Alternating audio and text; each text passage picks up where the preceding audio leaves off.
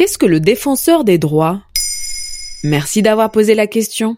Il existe une institution indépendante mal connue en France chargée de défendre les enfants, les lanceurs d'alerte et les droits de tous les citoyens face aux services publics. Cette institution s'appelle le Défenseur des droits et son influence sur le débat public n'est pas négligeable.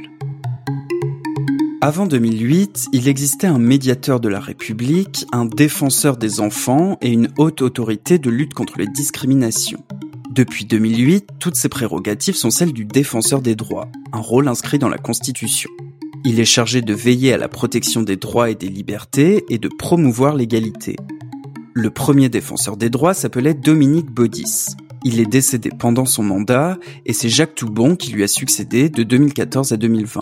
Moi, je suis le défenseur des droits universels, ceux qui bénéficient à tous. Bien que le ou la défenseur des droits soit nommé par le président de la République pour six ans, cette institution composée de plus de 200 agents est totalement indépendante. D'ailleurs, le défenseur des droits ne peut pas être poursuivi en justice pour ce qu'il dit ou accomplit lors de son mandat. Et pour garantir cette indépendance, il ne peut pas cumuler cette fonction avec un autre travail ou un autre mandat. Concrètement, il travaille sur quoi le défenseur des droits? Il a cinq domaines de compétences. Celui où les réclamations sont le plus nombreuses, c'est la défense des droits des usagers des services publics.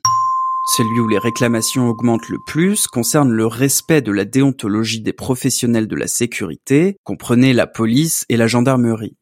Mais il veille aussi à la défense des droits des enfants, à la lutte contre les discriminations et à la protection des lanceurs d'alerte.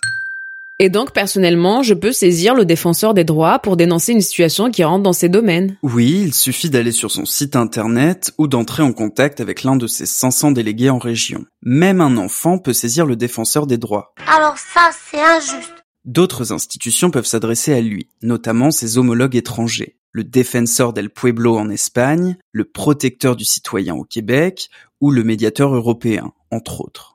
Le défenseur des droits peut enquêter, demander des explications et proposer des règlements à l'amiable, qui passent souvent par le versement d'une somme d'argent. Et si ça marche pas à l'amiable, il peut mettre une amende ou envoyer quelqu'un en prison? Non, le pouvoir du défenseur des droits n'est pas contraignant, mais il peut saisir une autre autorité ou publier un rapport spécial. Ouh, un rapport Ça fait peur, dis donc en réalité, ces rapports publics sont médiatisés et font souvent beaucoup de bruit. Un rapport crucial et qui tombe à pic, celui du défenseur des droits. Ces dernières années, le défenseur des droits a pris position contre le profilage social et racial dans la police, ou encore contre le flashball et le LBD au moment des manifestations des Gilets jaunes. En juin 2020, juste avant de terminer son mandat, le défenseur des droits Jacques Toubon a souligné la nature systémique des discriminations racistes en France. C'est tout le système qui est en cause, un système qui reproduit les inégalités. Ça n'a l'air de rien comme ça, mais c'est une prise de position forte pour une institution publique en France.